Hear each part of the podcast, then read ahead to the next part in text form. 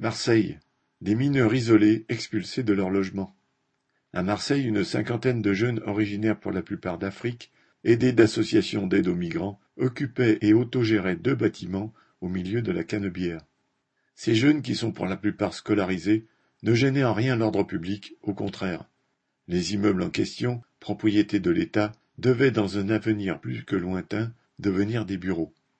Mercredi 21 septembre, des CRS ont très rapidement fait évacuer ces jeunes, dont certains se sont installés dans un kiosque situé en haut de la Canebière.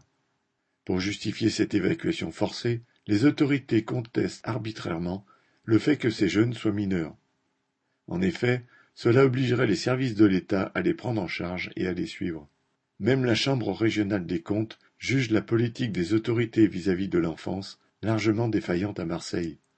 L'avocate, membre de la commission spécifique mineurs non accompagnés, a rappelé que le département ne respectait pas ses obligations légales et négligeait, d'engager des démarches afin de reconstituer les états civils des mineurs.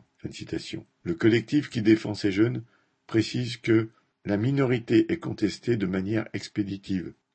Alors que le ministre de la Solidarité s'apprêtait à déjeuner au restaurant d'insertion, Le République, Certains de ces jeunes l'ont interpellé et lui ont lu une lettre sur leur situation. Ils attendent d'être pris en charge pour que leur minorité soit reconnue et qu'ils puissent être régularisés. Mais si le ministre a fait convoquer une réunion en préfecture en présence des différentes collectivités, villes et départements, de neuf jeunes et d'un avocat du syndicat des avocats de France, la SAF, la réponse, elle, semble s'être enlisée entre les différentes instances. Tous ces jeunes sont scolarisés et réclament des solutions d'hébergement décentes. Quelle urgence y avait-il à les déloger alors que la rentrée des classes vient d'avoir lieu?